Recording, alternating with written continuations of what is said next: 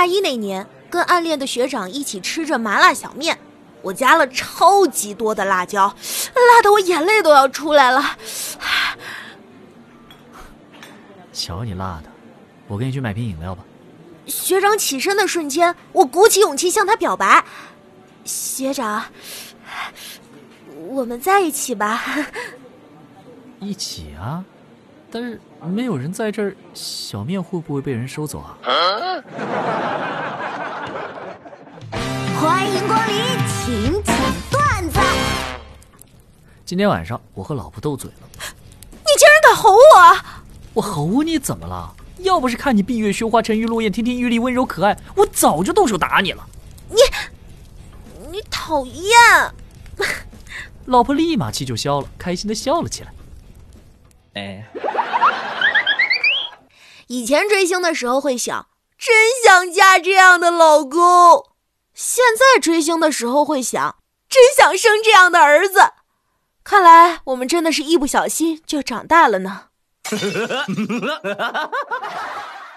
最近公司不许叫外卖，说是为了减少跟外界的接触。昨天我实在是忍不住了，我实在是太馋了，我就跑去找老板。老板，大家每天中午吃泡面都吃腻了，你看是不是可以适度放宽？你以为不让大家点外卖只是为了减少接触？一个外卖几十块，泡面才多少钱？我是逼你们省点钱。啊，原来您是为了我们好呀，老板，谢谢您。不用谢，主要是准备要降工资了。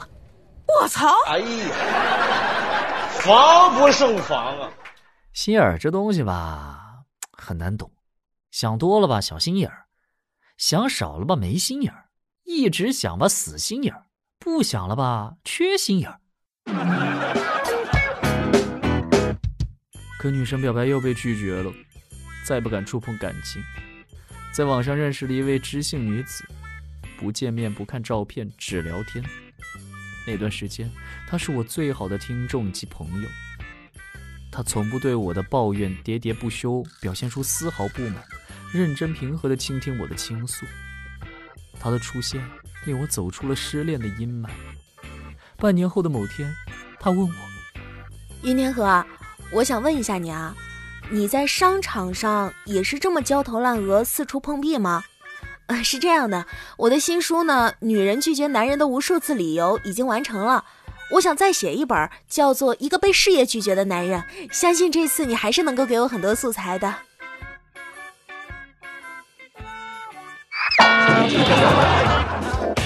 去应聘，轮到我时，面试负责人问我：“这位先生。”你心中成功人士是什么样的？简单跟我说说呗。就是像您这样的人呢。你我初次相见并不了解，你能解释一下是为什么吗？您敢于问我这个不成功的人关于什么是成功人士的问题，还希望我这个不成功的人成功的回答您所提出的问题。你被录用了。你大爷！我给爷爷奶奶买了好多东西，但是呢，他们都放在冰箱里舍不得吃，不管我怎么劝都没用。昨天呢，读心理学的弟弟回来，说我们不了解老年人的心理，得让他出马才行。于是他去爷爷家拉开冰箱拿出一大堆东西一阵大呼小叫。